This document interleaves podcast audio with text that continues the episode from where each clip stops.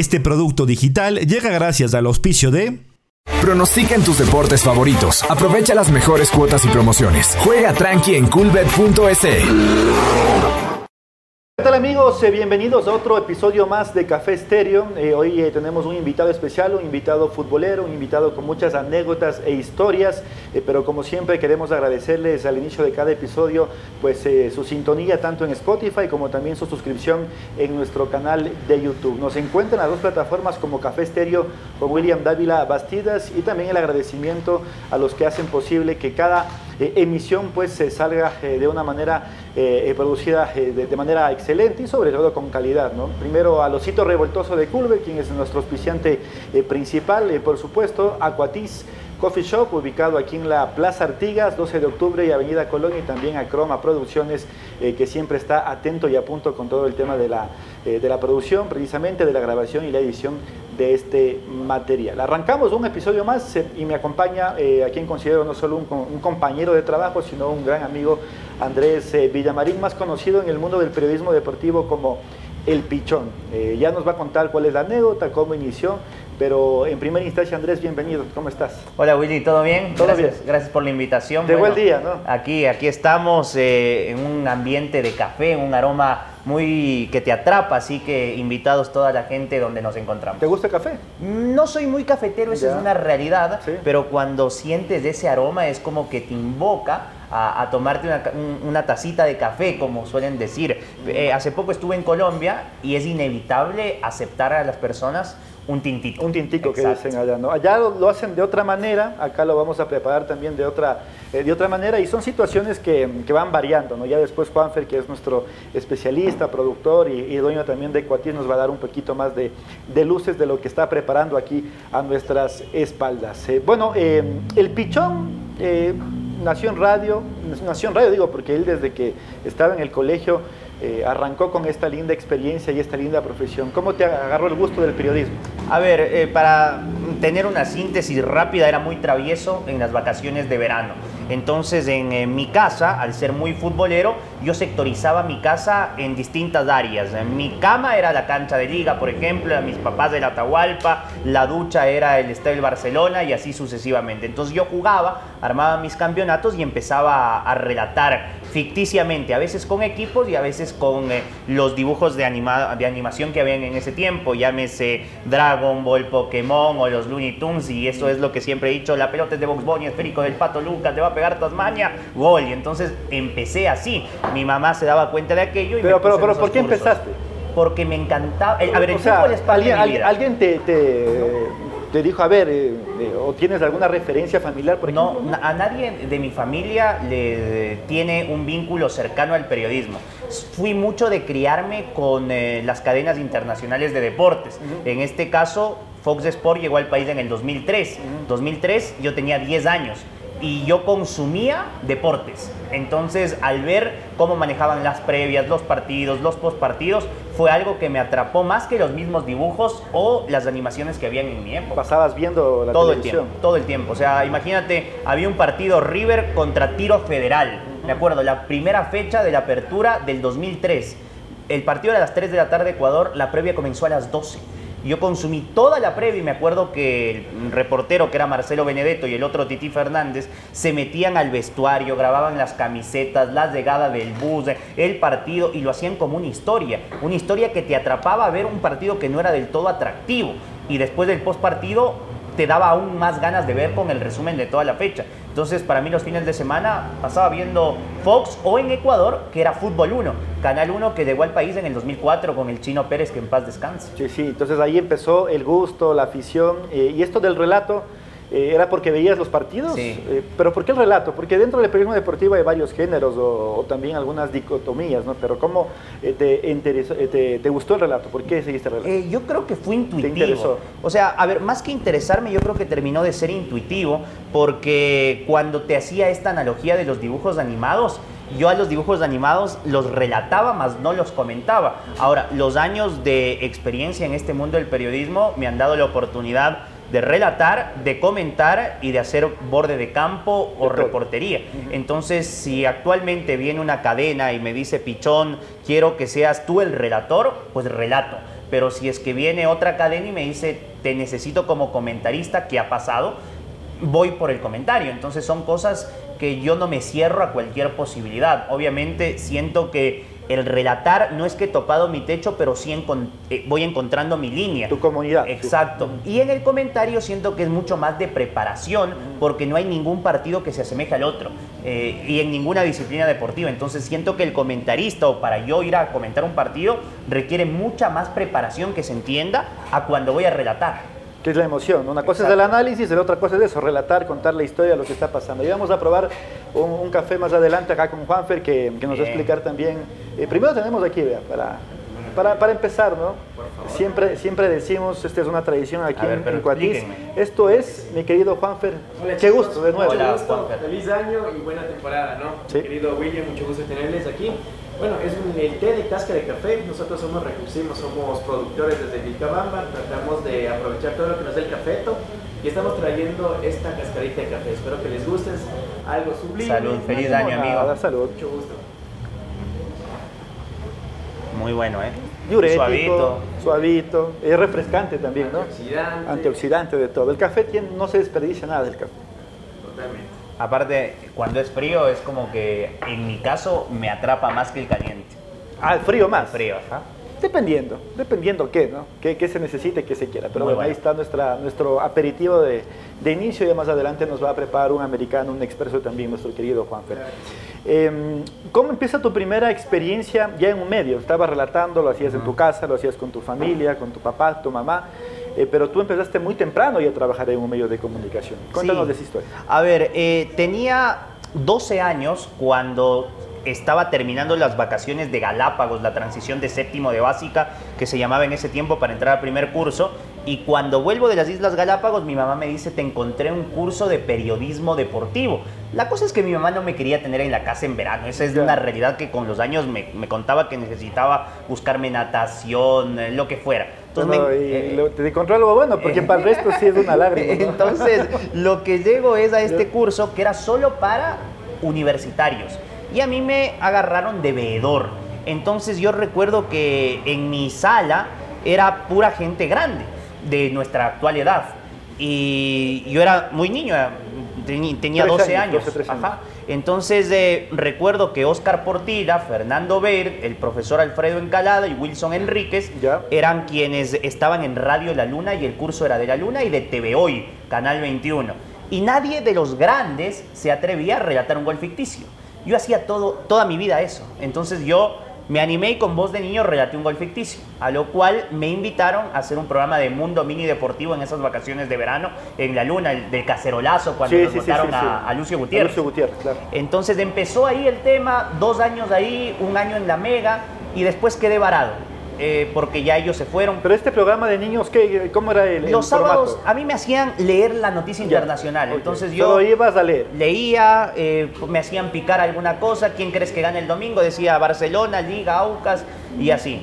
Y después llegó otro curso, 2008, de Radio La Red, que es mi actual casa periodística en nivel de radio, y la una universidad. Y en esa universidad era también solo para universitarios. Pasó exactamente lo mismo. ¿Quién se anima a relatar un gol ficticio? Dijo Diego Melo y Patricio Javier Díaz, grandes amigos y colegas de la actualidad. Dice que no se acuerdan que iba a haber eh, eh, Imagínate. Y ahí es cuando me llevaron a Fútbol FM a un programa y relaté un gol que en ese tiempo Liga había sido campeón de América y en diciembre iba a jugar la final con el United. En, me mandé un gol ficticio de liga ganándole al United siendo campeón del mundo. Ahí me escucha alguien en el programa que era el doctor Osvaldo Chávez Paredes, dueño de Radio La Poderosa, y me lleva ahí, me hace una como entrevista y me dice, Andrés, le quiero ofrecer transmitir en estadios y le doy la credencial de la FEF.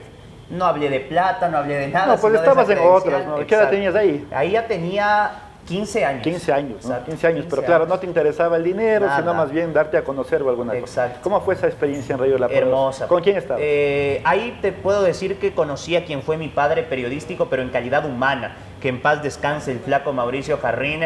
Eh, no he conocido, es muy difícil en esta profesión conocer a alguien tan noble, de tanto recorrido, que sea tan eh, aparente a los jóvenes. Entonces estaba en el equipo él, estaba Danilo Acosta, el embajador, eh, y estaba José Lo Díaz. Y ahí me fueron soltando para relatar los sándwiches de cada tiempo, o sea, 15 minutos en el medio. Y así me fueron soltando y ahí empezó básicamente todo esto. Estoy hablando del 2008 y todo ¿Te acuerdas el del 2009. primer partido que te tocó? Sí, claro, Liga Nacional. Liga Nacional en el Carna-. Car- no, en el Atahualpa. Atahualpa, Y Nacional empató al último minuto, me acuerdo. 2-2. Y 1-1 fue. 1-1, ya. Y ahí el Taca Bieler anotó el gol y Wellington Sánchez empató el partido. ajá. Eh, el pichón tiene muy buena memoria, ¿no? Habla así, a veces eh, es, una, es un almanaque andante, ¿no? Un almanaque y uno con 60, pero bueno, sabe, sabe mucho. 1.64. 1.64, ya bajé 4. Ya cuando llega a los 30 empieza a bajar otra vez de estatura.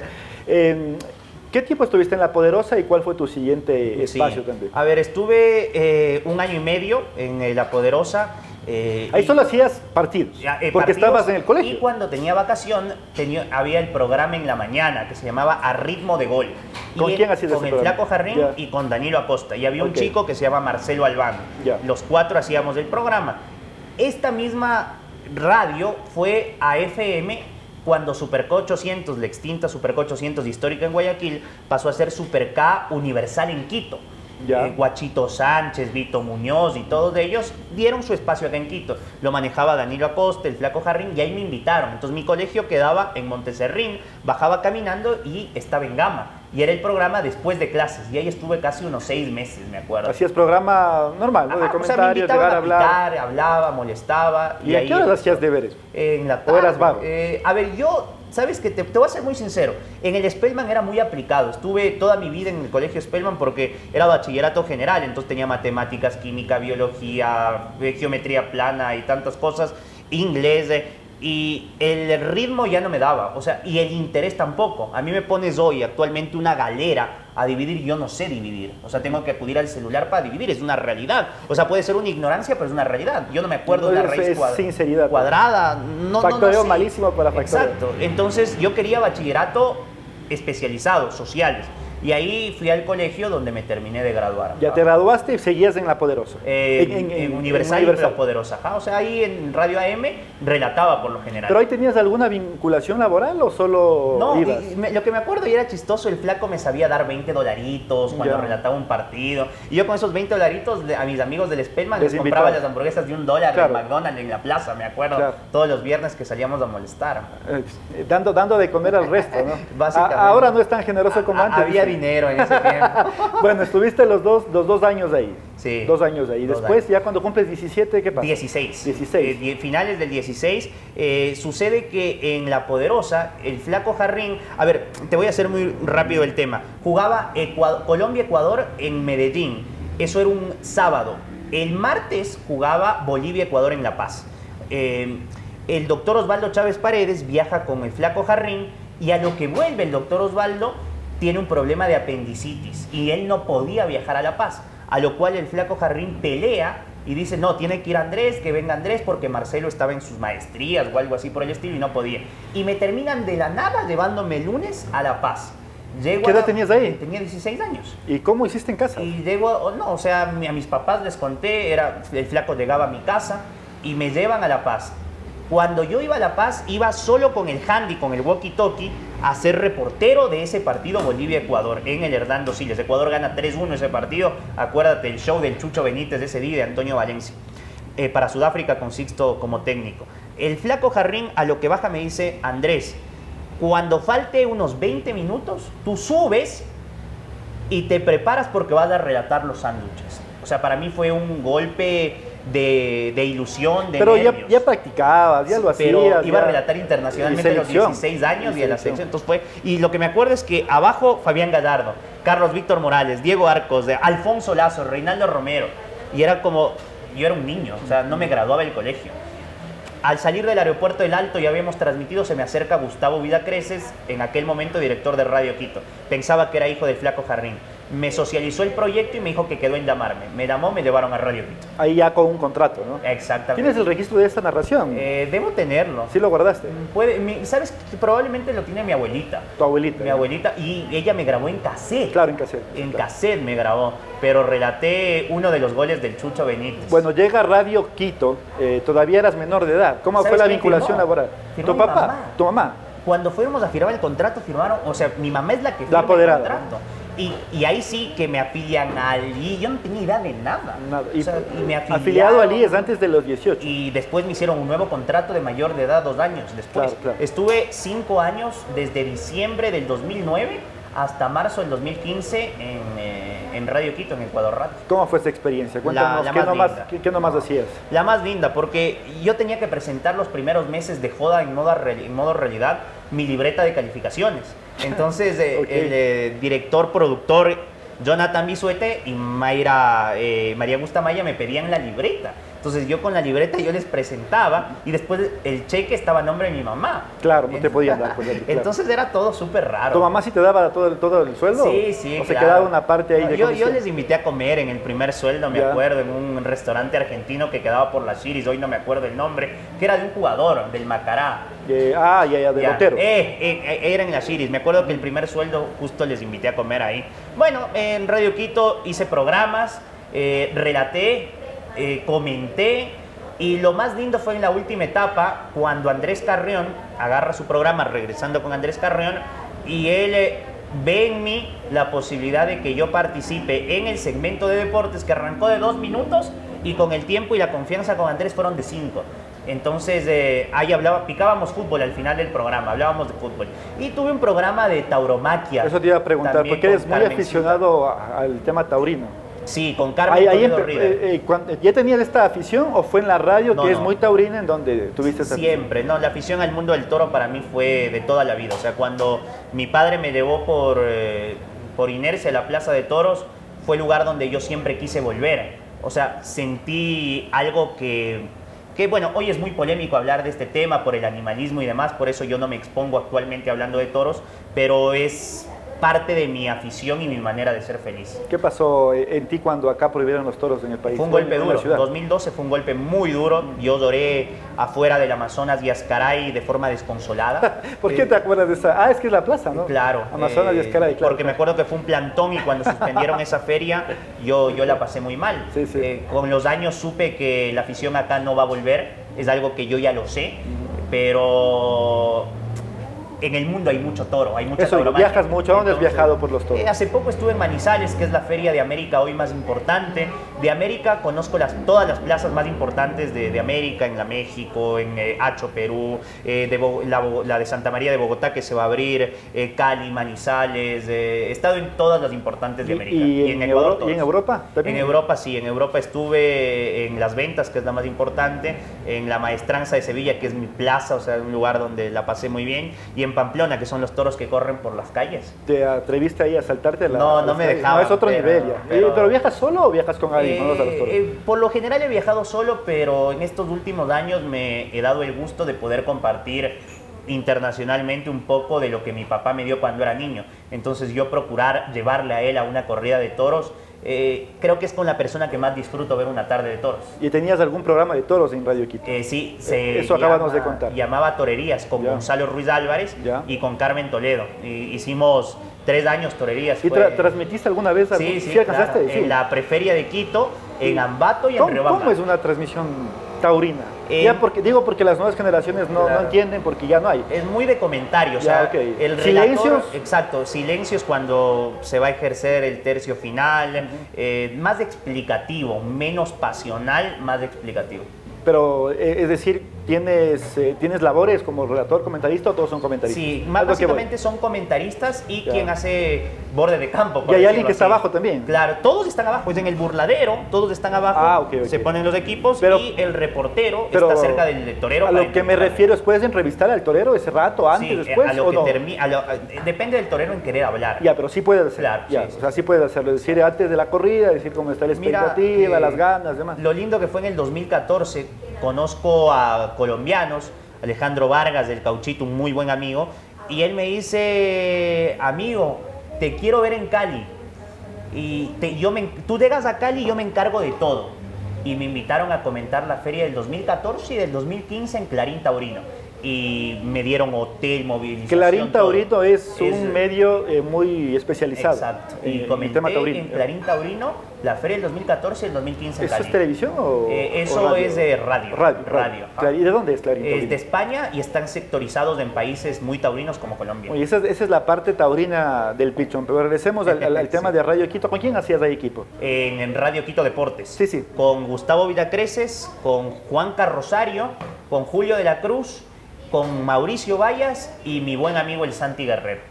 ¿Hacían programas todos los días o cómo era? Todos los días. Todos los Habían días. tres emisiones en la mañana, yo no podía, yo tenía la de la tarde y el noticiero de la noche que después fue con Andrés Carreón y nos dividíamos a la tarde yo por lo general estaba con Julio de la Cruz, en la mañana era Villacreces con Rosario, Eh, los martes, jueves venía Guerrero, los miércoles, viernes hacía Mauricio Vallas. Y te fuiste acostumbrando ya a la vida del periodista, esta de no tener fines de semana, porque estabas ahí Claro. todavía en tu, en tu juventud, en tu adolescencia, eh, las farras, eh, algún plan de viernes, de sábado. Contigo me pasó varias No, veces. no, no había, no había cómo. ¿Sabes qué era lo feo? Ya. Porque en un inicio para mí era chocante Por eso. que yo los domingos tenía programa todos los domingos a las 7. No, qué feo horario. 7 de la mañana en La Coruña y Wimper, edificio aragonés donde queda, el eh, queda Radio Quito. Y para mí era difícil porque los sábados, en ese tiempo, había actividad nocturna. Entonces, en esa actividad nocturna... siempre había habido actividad to- Pero nocturna. uno crecía Ya, y claro. habían más planes. Entonces, había veces que yo no llegaba a la casa y que mis amigos o alguien me dejaba en eh, donde el guardia, pues en la y me quedaba a dormir en el silón. Entonces yo le ponía un mensajito al operador. Harán el favor de despertarme media hora antes. Yo llegaba a las 5. ¿Alguna vez usted, señor Dávila, me fue a dejar en ese edificio? Pero no creo que a las 5 de la mañana. A las 4 creo que fue, no me A ver, acuerdo. sí, sí, creo que sí. sí creo que sí. Claro, Después de alguna larga, varios. larga noche por ahí. Varios, aventura. o sea, Y eso- varios años. Y eso que no le gusta mucho salir, ¿no? Usted. No, últimamente salgo muy poco. Me he vuelto Pero- muy de casa. Pues siempre he sido así. Pero últimamente más. Y es de edad, dice. No estás, ya vas a cumplir 30, ¿no? Cumplí 30. Ah, Ya cumplió 30, ah, serio, el Cumplí 2 de enero 30, fue. el 2 de enero. El 2 de enero, 30 años, miren, ya Imagínate. con 15 de trayectoria. Así Qué nomás. Qué fuerte. Imagínense, ¿no? ¿Qué dice Juanfer? No le creo. No le crea, ¿no? En esas carnes. Es que suena eh, a no creer, ¿no? Pero básicamente fue así. A ver, para entrar al siguiente capítulo, ¿Qué viene? tenemos aquí a... ¿Qué tenemos, Juanfer? A Bueno, ver, mis hermanos, eh, tengo aquí una sorpresa. a ver. Sabemos que somos muy hincha de la albiceleste. Ya, muy bien. Él, él es bastante, Ah, como, tú, como tú. Por Messi. Mi hermano, por Messi. Es un café con Fernet. Ah, bueno, Ah. vamos a probarlo. Espero que les guste, por favor. Esto sí. ¿Sí? Uy, qué buen sabor. O sea, qué bien, qué buen aroma primero. Tiene un buen aroma este café con Fernet. Ya vamos a probarlo. Salud. Por Primero se hace salud. Salud, perdón. Por la albiceleste, Por el tricampeonato. Por, por Messi y todo. Buenísimo. Muy agradable. Tú le pones Tiene- azúcar, ¿no? Al café o no. Pero así se No, no. siente el fernet. Totalmente. Y esta No, receta, protagonismo el café, ¿no? esta receta, Ese salió ya en el mundial, pues ya sí, este era el café. ¿Tiene un nombre? Sí, café con Fernet. Café De hecho, Fernet. sí hay eh, a nivel mundial café con Fernet, pero aquí pues, en Quito por primera vez hemos sacado esta preciosura. Está muy rica, muy rica. Si usted ya sabe, tiene que venir acá a Cuatis Coffee Shop en la Plaza Artigas para estos días lluviosos. Esto queda espectacular. Es en la 12 de octubre y Avenida Colón en la planta baja. Edificio Artigas, ¿no? Sí, Artigas. Edificio Artigas. Así que salud. Un lugar muy acogedor. acogedor, donde puede conversar. Si usted escucha ahí ruido es porque estamos en la ciudad, en pleno redondel, así que aquí, pese al bu- a la bulla, eh, pues eh, al tráfico y todo, nos encuentran un lugar en donde puede tomar eh, un cafecito, en donde está... Pasar el pico y placa. pasar el pico y placa, muchas cosas, ¿no? Y esas son situaciones que, que sin duda van a ayudar entonces para que usted pueda continuar. Bueno, eh, salud.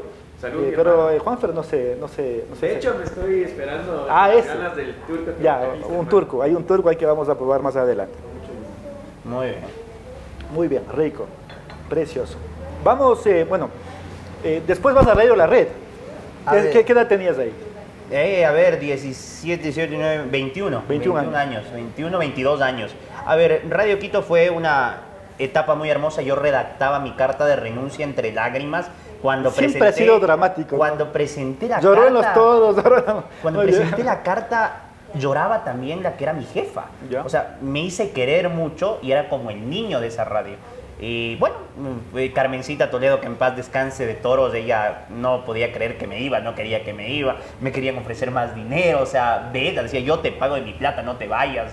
O sea, fue una, una- algo muy lindo. Y llego a la red por eh, un agradecimiento a Willy, porque Willy alguna vez me dijo, se fue dos personas de la red, que fueron Andrés Larriba y Diego Melo, y va a haber la oportunidad de que ingresen dos personas. Ingresó Mayrito Vidia, una gran amiga, y después ingresé. Pero a todo este tema hubo un tema de transición que Patricio Granja, que es el que capta talentos en la radio, él me daba y me quería para diciembre del 2015. ¿Y qué fecha era eso? Diciembre del 2014, perdón. Ya. Y yo egresaba en febrero del 2015. Entonces yo le Ah. explico eso al Pato Granja, yo terminaba mi carrera de comunicación en la universidad y me dice, bueno, ojalá esperemos un poco. Eh, a mitad de enero me llama el Pato Granja y me dice, ahora sí Andrés, está todo, ¿cómo estás? ¿Te vas a graduar? ¿No te vas a graduar? ¿Sí o no? Alfonso te quiere conocer. Alfonso Lazo.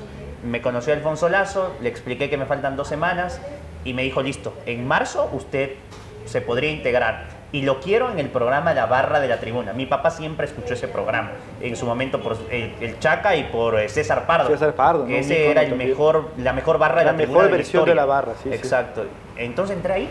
O sea, ¿Y cómo te sentiste? Porque es un programa... raro. eh, Muy raro. eh, eh, no, no quiero que se entienda mal, ¿no? pero es un programa en donde había gente mayor y en donde quizás donde se hablan los temas no son tan, eh, tan juveniles. digamos, Claro. ¿no? Hoy se está haciendo otra cosa distinta. Pero, Sí, ahora pero- está bonito. Pero, pero ¿qué pasó? ¿Qué pasó ahí? A, a ver, cuando yo entro a la barra de la tribuna me topo con personas muy grandes, o Claro, sea, claro. adultas. El de Pliño verdad. López creo que podía ser tu tatarabuelo. Exacto, el Pliño tenía ¿En serio? 80 y pico de años, el Chaca tiene 65 años, en ese tiempo tenía 60, estaba el Flaco Pazimiño, Gloria del Nacional, Pietro Marcetti, el Tocayo. Edwin Salazar. Sí, sí. Entonces ese fue mi primer panel sin el Pliño. Entonces de entrar ahí era difícil, era como picar en medio de los grandes. Y de ahí me, me- me costó mucho encontrar mi nivel. personaje, eh, mi personaje. Sí, pero sí, creo sí. que lo conseguí, pero no la pasaba bien en los programas con el Pliño. Yo al Pliño lo quiero muchísimo, eh, se nos fue hace dos años casi. El problema es que no le entendía, o sea, esa sal quiteña yo no no No, no, no, no, no, era de tu época. ¿no? Exacto, entonces me costaba entender aquello. Y fueron ahí cinco años que estuve en la barra de la tribuna. Y ahí fue que el Chaca te puso pichón. E Imagínate entrar entre tanto Cuenta, cuenta esa- adulto, esa- esa anécdota. adulto mayor, entre tantas No, personas así, grandes. así. Y, y decían, bueno, aquí todos somos chaca, flaco, tocayo eh, y así. Eh, ¿Cómo le ponemos? Pollito. No, pollito es muy trillado, muchos les dicen pollito. Y me dijeron, ese pollo chiquito, ese pollo chiquito es pichón. Entonces, ¿sabes qué es como pichón? Imagínate que la gente, los jugadores, y eso me pasó muchas veces en liga, no tenían idea cómo me llamo. O sea, eh, Gavarini, él no sabía que mi nombre era Andrés, era Claro. Pichón, Pichón, entonces Claro, quedó mi el, el pichón. Y, la el gente, pichón mucha gente también. Y ese es el nombre que ocupa ahora también en todas las actividades que hace. Incluso eh, te dijeron alguna vez que eres eh, voz de otro cuerpo, ¿no? Eso fue en el básquet. es que la red es una radio muy deportiva, entonces yo transmití varias disciplinas, entre ellas transmití, transmití baloncesto, la Liga Nacional Qué lindo que es baloncesto. mm, masculina y femenina. Alguna vez compartí transmisión contigo, sudamericanos de básquet, relaté, aprendí a relatar otros deportes y fue lindo. Entonces cuando viajábamos con las chicas grandotas, todas de la, U- de la UTE, ellas no pensaban que era yo el que transmitía hasta que me conocieron. Y decían, no, vos de otro cuerpo. Eh, sí, Vicky Morales me decía, él será, pues. La chica de Cuenca, ¿cómo se llamaba? Eh, Barahona. varias, Anabel Barahona, sí, sí, sí. sí. Ella, ella también. Que, que estaba en ese, en ese equipo de la U. ¿Te, Linda te gustaba el básquet? Eh, ¿O ah, lo yo, pensé, yo pensé que Anabel. No, no, no, eh, eh, tiene dueño ya Anabel. Ah, pero, no. pero digo, ¿te gustaba el básquet o, o dijiste, "Chu, ¿por qué me ponen a hacer básquet? No me gusta. Creo que esa fue la primera reflexión. ¿Y ahora qué voy a hacer? O sea, Claro. más que, más que re- recriminarme, yo estaba arrancando en, en la red y, y dije, bueno, vamos a aprender. Y Diego Melo le había pedido algunos consejos, me dio algunos consejos. Creo que Patricio Díaz también. Y después todo fue intuitivo. ¿Cuáles fueron mejores consejos? ¿Los de Diego Melo o los de Patricio? No, los de? Diego, los de Diego Melo, sin Sí, duda. sí. Es la verdad. No, pero está bien, veces, porque ambos sí han seguido mucho tiempo el Claro. básquet ¿no? también y son muy buenos relatores también de baloncesto. No he hecho básquet no, desde el 2016. Es que O sea, lamentablemente en nuestro país, en nuestro país lamentablemente no, eh, bueno, se vino abajo, ¿no? Cuando se terminó la Liga Nacional ya no hemos visto. Hoy me parece que quieren volver a, Ojalá, a tener esa regularidad y ojalá que vuelan porque hay unos espectáculos muy buenos. En la barra, ¿qué tiempo estuviste? Cinco años. Cinco años. Hasta la pandemia. ¿Y después ya no le aguantaste el chaca o por qué saliste? Sí, yo creo que hay ciclos cumplidos en la vida, como en las relaciones afectivas de pareja. No hay- siento que no hay amor eterno. Exacto. O sea, probablemente sí, porque por ejemplo yo veo en mis padres y quizás si tuvieron ellos alguna ruptura en algún momento, siguen juntos. Y ahora, pero hoy los jóvenes es muy poco común esas relaciones largas. Eh, y siento que en la barra el tema estaba muy desgastado. Eh, había momentos que yo no disfrutaba hacer el programa. Entonces, cuando tú ya no disfrutas algo, eh, intentas darle la vuelta, pero cuando no te permiten darle la vuelta al concepto en el cual estaba rígido, viene la rebeldía de tu parte. Entonces ya no te sentías bien, ya no eras un actor principal, sino tú hacías lo que te tocaba, más no proponías. Entonces creo que es cuando dije, se acabó. Yo no quiero estar ahí. Pero ¿cómo, cómo hablaste con Alfonso eso, supuestamente? como te estoy diciendo, le dije a Alfonso, mm, no me siento bien en la barra, siento que se debe dar un giro, me gustaría tener la oportunidad en otro programa. A todo eso, Washington Moreta, eh, colega de la red, dejó de trabajar en la pandemia en la red y se veía el programa de la primera luz con Pablo King, a quien eh, eh, yo siento que es de los relatores más infravalorados que tiene el Ecuador. O sea, yo, siento que Pablo, yo, siento que Pablo es un relator único, tiene su estilo propio, nadie le copia, él no copia a nadie, él tiene su estilo. sí, sí. Y, y con Pablito dije, es ahí. Le propuse a Alfonso y dijo, comienzas en dos semanas. Listo, me despedí de la barra y, comencé cómo, ¿Cómo le cogió esa noticia a tus compañeros? Ahí eh, yo creo que el Chaca no se lo esperaba que dé el salto, porque alguna vez decía, yo ya no quiero seguir en la barra quiero que esto cambie, me aburren muchas cosas, y se lo decía. Y el Chaca es como que palabras no, necias, oídos sordos. No tomaba, no tomaba. Exacto. Entonces cuando Alfonso les notificó, siento que para él fue el valorarme cuando ya no me tenía. Y yo creo que con el Chaca tengo una muy buena relación. No, no, sí, pero es un tema de trabajo. En temas de trabajo creo que ya no daba para más mi permanencia en la barra. Estás ahora en la red, eh, haces el programa de la mañana, ¿no? Sigues haciendo Pablo con Pablo. ¿Cómo, ¿Cómo te cogió la pandemia en estos temas laborales? A ver, me cogió de nuevo porque la pandemia eh, me gusta y no me gusta, a ver, que se entienda. Me gusta no tener que salir madrugando, porque el programa es a las seis y media y yo tengo mi noticiero de seis a seis y media, por lo cual si tuviese que ir presencialmente a la radio, tendría que salir a las 5 de la mañana. Acá me despierto cinco y media, que suene el despertador, voy, me aseo, tomo eh, un vasito de agua y empiezo a locutar a las seis y cinco minutos. Pero cuando tenga que hacerlo presencial, que llegará el momento, será como un golpe. Y ahora vive más lejos, ¿no? Y ahora vivo más lejos, es ahora estoy en Es más complicado. Probablemente lo piense trasladarme a vivir cerca de Quito Sol. No creo. Yo no lo sé. Eh, veamos. No lo sé, veamos. Salvo que por ahí consiga alguna, alguna situación distinta a la de ahora. Eh, ¿Hay experiencia en televisión? Eh, cuéntanos también cómo, cómo llegó esta experiencia en televisión también. A ver, eh, mi primera experiencia en televisión es en televisión digital en el 2017. Y, no porque me haya invitado y porque el señor David esté acá. Eh, en Liga TV. Ah, 2017 en televisión digital. Pero yo entro a la red por recomendación de Dávila. Yo entro a Liga TV por recomendación de William. Y entro a Star Plus en ESPN por recomendación de Willy. Así que no es un agradecimiento público, pero eso es la realidad. Entonces, eh, cuando entro a Liga TV, yo nunca había hecho tele. Eh, y Liga TV se fue perfeccionando tanto que llegó a ser el medio digital. deportivo de los equipos más grandes y más fuertes. Entonces teníamos programas, teníamos debates, teníamos transmisiones, teníamos en vivo, coberturas nacionales e internacionales, aprendí un montón.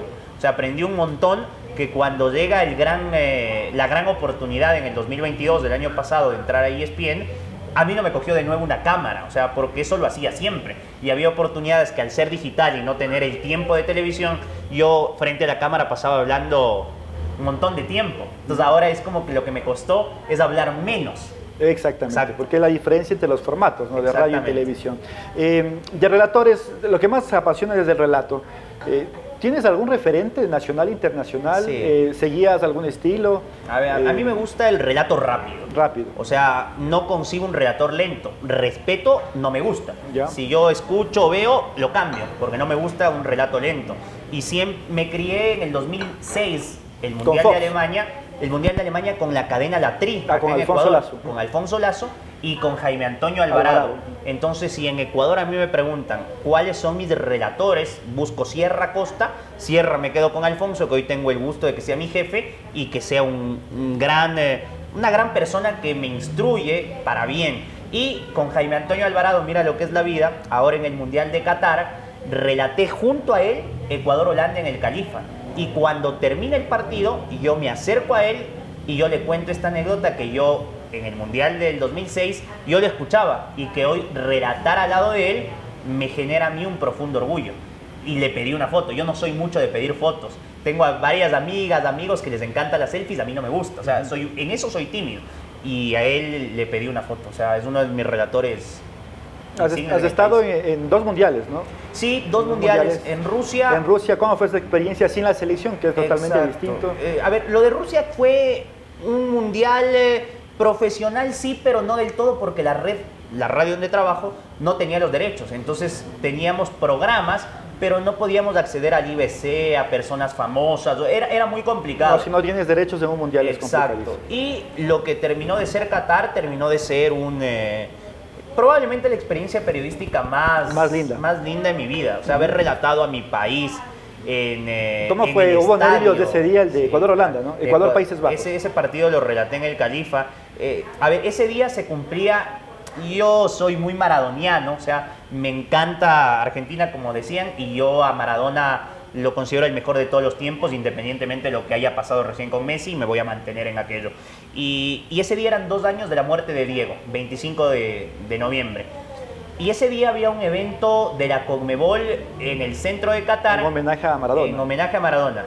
Yo estaba tan metido en el partido que mi compañera Maite Montalvoida se fue al, al evento de Maradona y yo sabiendo lo que es Diego y que iban a estar todos los campeones del 86, periodistas argentinos que los admiro y que los he visto toda mi vida, decidí no irme.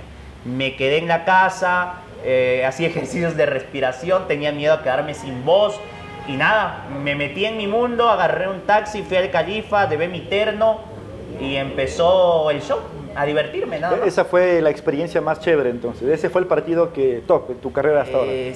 Yo creo que tengo dos partidos top y gracias a Dios fueron el año pasado. A ver, este. Eh, y el haber relatado una final en televisión en ESPN es, mm. eh, o sea, es como que hoy te cuento y quizás hace dos años no me lo creo. O sea, cuando yo recibí la designación de que iba a relatar para ESPN el Aucas Barcelona el partido final, fue como, bueno, tengo que poner los pies de plomo, saber que esto es una carrera interminable, no creerme el más que fu y intentar ser el mejor para ser considerado en futuras finales y en futuros partidos. Y ese fue, yo creo que ese fue a nivel mediático en televisión y a nivel de radio, claramente el, Ecuador-Holanda o la final, la Argentina-Francia, haber relatado de ah, ese relataste también. Esos fueron partidos de insignia y todos fueron el año pasado. El año pasado, mire, fue un 2022 bueno entonces siempre la preparación va a ser importante eh, y como decía el, pichón en el periodismo no tiene que seguir preparándose. Es como la cancha, como el jugador, de fútbol, no tiene que seguir entrenando, preparándose para seguir estando en la, en la consideración del técnico. Eh, ¿Cómo te ves de aquí a mediano plazo? ¿Qué, límites te has puesto? Eh, ¿Qué quieres de tu carrera? ¿Qué quieres de tu vida? A ver, yo siento que lo más importante y me he dado cuenta en esta carrera es la salud.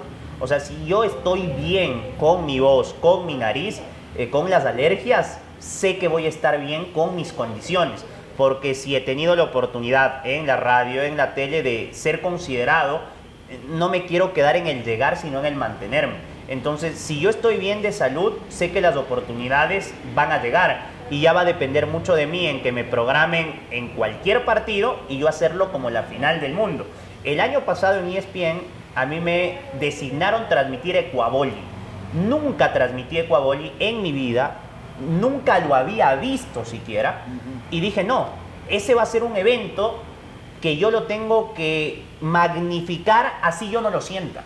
Entonces me preparé, leí reglamento, escuché, veía videos de boli, no de Ecuaboli, e hice una transmisión que yo me sorprendí de lo que hice.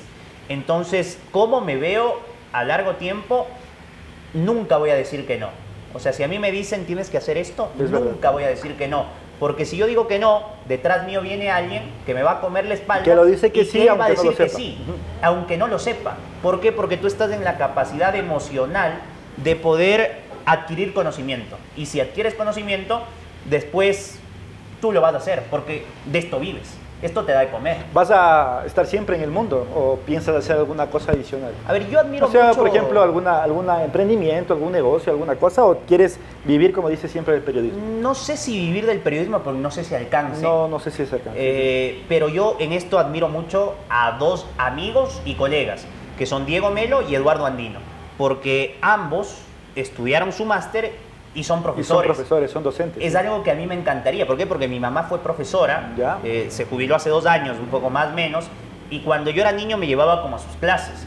Entonces es algo que a mí me encantaría dar clases de radio, de géneros periodísticos, de redacción, no sé. Es como que me, Ah, me sí, llama la atención. Está por ahí. Ajá. Pero tienes que seguir una maestría. Exactamente. Es el tiempo. Ahora no se puede dar en el Ecuador eh, dictar materias si no tienes al menos un título de cuarto nivel. Bueno, para ir cerrando, eh, ¿sí te gustó el café? Sí, no? el de Fernández me encantó. Está, buenísimo. ¿Dónde es la producción de esta, Juanfer, para recordar a la gente? Claro que sí, mi hermano. Nuestra producción está justamente en Vilcabamba, provincia de Loja. Ajá. Así que, Donde no envejecen, ¿no? por favor, 70 Por eso, años por ven, eso, ¿no? por la cáscara de café. Sí, sí, sí. Pero allá no Sí. crece el pelo, solo no envejece. Y bueno, eh, ya tenemos aquí ya casi tres años aquí en la ciudad de Quito, en la cafetería. Seis años ya con la producción, así que recuerda que esta es tu casa, querido amigo. Gracias. Mucho gusto. Muchas gracias. Entrando en el modo Culbet, eh, te voy a hacer tres preguntas eh, que de alguna manera tienes que responderlas eh, como, como un pronóstico. Si te proponen o te hacen elegir Ecuador campeón del mundo o que vuelvan los toros a Quito, ¿qué prefieres? Qué hijo de madre, es la mejor pregunta que me han hecho en mi vida. Ah, ¿Qué prefieres? Yo creo que vuelvan los toros de aquí, pero que vuelvan de verdad. Increíble, O sea, ¿no? que vuelvan. Sí, sí. No, o sea, no. que vuelvan y que, Que queden vuelvan como antes del 2012. pues. Exacto. Sí, Exacto. sí, sí. O sea, es la, es la pregunta más fuerte que me Más que Ecuador campeón del mundo. Más que Ecuador. ¿Es mejor ganar eh, una Champions o ganar una Libertadores? La Libertadores. La Libertadores. O sea, no hay, es como cuando yo digo en el relato, es el mejor torneo del mundo. ¿Y tú crees que hoy por hoy un hincha y un equipo prefiere verle a su equipo campeón de la Libertadores o, o a una selección clasificar un mundial? Eh, tengo varios amigos hinchas de River argentinos que ellos decían, a mí no me importa Lo que ser campeón con- del mundo ¿Ah, sí? si es que River vuelve a ser campeón de América. Y acá en Ecuador conozco a varios que son hinchas de Barcelona o de Liga, prefiero ser campeón del Ecuador, eh, campeón de la Libertadores a que mi país sea campeón. Ya te adelantaste en la otra que te iba a ser Maradona siempre, ¿no? ¿Y Bien. cuáles son los cinco mejores de la historia para ti? Diego, Pelé, Messi, Ronaldinho y Johan Cruyff. Muy bien. Por ahí, por ahí vamos. Ahí- ahí yo le meto ahí en vez de Ronaldinho a Zidane, pero creo que por ahí eh, van entrando también todas las Mención aparte a consideraciones. Cristiano. Cristiano, sí, ¿no? O sea, mención va en el sexto lugar. Sexto lugar. Más que Ronaldo, por ejemplo, el gordo. Sí, o sea, pasa que nos criamos en una época donde se rompieron todas las estadísticas y Cristiano y Messi rompieron todas las estadísticas. Entonces, dos tipos que han estado más de 15 años en la élite merecen estar en un podio o merecen estar entre los cinco. Y creo que cuando ya no estén, como parece que va a pasar dentro de muy momento, poco, claro. desde ya me entra ese sentimiento de añoranza a extrañarlos a los dos. Bueno, vamos a ver, vamos a ver qué es lo que pasa. ¿Algún mensaje que quieres dar a los podcasters? ¿Alguien que le interese, por ejemplo, seguir con el periodismo? ¿Alguien que le guste los toros? ¿Alguien que le guste el fútbol? ¿Qué les puedes decir? Ya A en la ver. parte final. Yo siento que yo tengo un lema que dice la pasión no se negocia. Entonces yo siento que lo que hagas o lo haces bien o no lo haces. Entonces eh, lo que te decía hace un ratito, el decir no no es una opción, siendo ese otro lema. Y después del soñar, porque cuando tú sueñas y trabajas para llegar a ese sueño, está ahí y ya depende de tus capacidades el poder llegar a ese sueño y el poder matizar de toda manera. O sea, yo hace 10 años decía quiero relatar un mundial, me muero por relatar un mundial en un estadio, me muero por relatar una final del mundo. Eh, me encantaría estar en televisión, pero nunca pensé estar en la cadena deportiva más importante de América y relatar una final ahí probablemente ni lo soñé. Entonces, soñar, nunca decir que no, prepararse, me parece las cosas que son más importantes haciéndolo con pasión. Y siempre con una taza de café, porque recuerde que con una taza de café una charla sabe mejor. Agradecerte, Juan Fernando, como siempre, a Cuatis Coffee Shop, ubicado en la Plaza Artigas. Venga, diviértase, trabaje aquí, tómese un cafecito, venga de tertulia, venga una cita. Aquí pueden encontrar el mejor ambiente y sobre todo el mejor café de producción eh, y elaborado eh, precisamente por el caballero que lo vemos de acá a mis, a mis espaldas. Eh, agradecerle también a Losito Revoltoso y a Culvet por apoyar este proyecto y a Croma Producciones por acompañarnos en un episodio más. Muchas gracias y hasta la próxima. Un abrazo.